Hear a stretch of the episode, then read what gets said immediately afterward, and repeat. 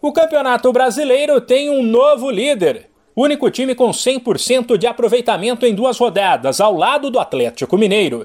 O Corinthians assumiu o primeiro lugar. No fim de semana, ele aplicou 3 a 0 no Havaí em casa, com 3 de Roger Guedes, e viu o ex-líder São Paulo ir mal e levar 3 a 1 do Flamengo no Maracanã. Já o Atlético Mineiro, atual campeão, jogou para o gasto e bateu o Xará Paranaense por 1 a 0.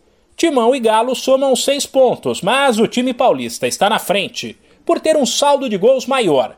O G6 ainda tem o Red Bull Bragantino, que aplicou 4 a 0 no Atlético Goianiense, o Flamengo, o Santos, que subiu sete posições ao fazer 2 a 1 no Coritiba, e o Fluminense, que conquistou pontos importantes ao bater o Cuiabá fora de casa por 1 a 0.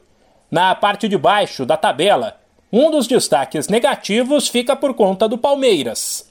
Apontado como um dos grandes favoritos ao título, o Verdão apenas empatou por 1 a 1 no fim de semana com o Goiás e continua sem vencer no Brasileiro. Pior que ele, porém, estão duas equipes que disputam a Libertadores.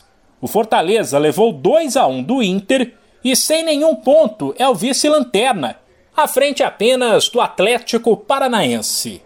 O fim de semana ainda teve América 4, Juventude 1, Ceará 1, Botafogo 3.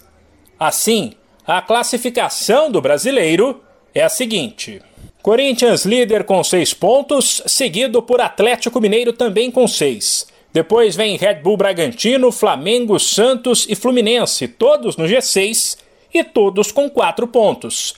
O São Paulo é o sétimo com 3, mesmo número de Curitiba, América, Botafogo, Cuiabá, Ceará, Inter e do Havaí, que é o 14. Depois, Palmeiras e Juventude somam um ponto cada, mas estão fora da zona de rebaixamento.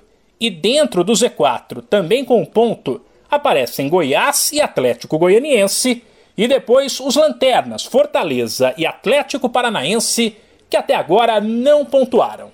De São Paulo, Humberto Ferretti.